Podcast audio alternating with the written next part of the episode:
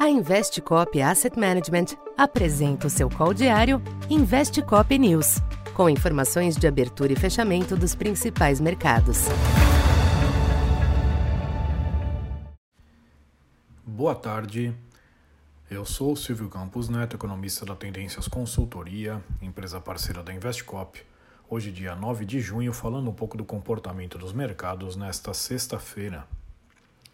Em dia de agenda esvaziada e com o ambiente dominado pela espera em torno da decisão do Fed da próxima semana, os mercados internacionais exibiram movimentos comedidos nesta sexta. Em Wall Street, os índices das bolsas estenderam marginalmente os ganhos recentes, limitados pelos níveis já elevados. Com a alta de 0,1% hoje, o S&P 500 renovou o pico do ano, beirando os 4.300 pontos. Os yields dos Treasuries retomaram as altas diante da leitura de que o Fed poderá voltar a subir os juros em julho, após a pausa esperada na reunião da próxima semana. A taxa de dois anos alcançou 4,60, maior nível desde a crise dos bancos em meados de março. O dólar cedeu ante moedas de emergentes, mas manteve maior fôlego em relação às divisas de países avançados.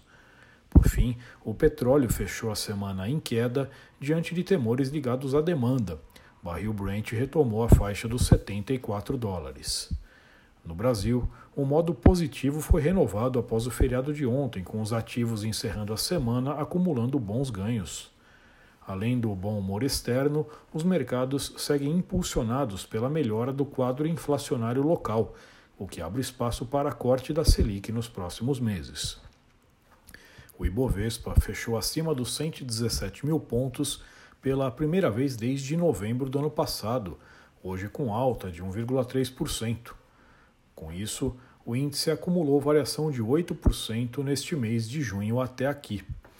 Já a taxa de câmbio recuou 1% hoje até o fechamento em 4,87, o menor do ano. Por fim, a curva de juros retomou as quedas após ligeira correção nos médios e longos registrada na quarta-feira.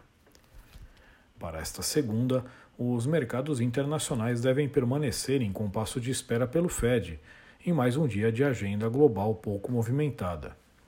De forma geral, a expectativa de proximidade do fim do ciclo de aperto alimenta o apetite ao risco, mas o risco de piora das economias e os movimentos recentes favorecem certa acomodação.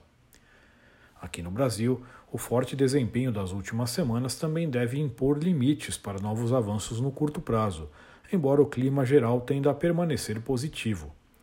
A pesquisa Focus deve corroborar tal leitura, com perspectiva de redução das expectativas de inflação e Selic.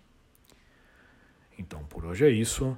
Muito obrigado e bom final de semana. Essa foi mais uma edição Investe Cop News.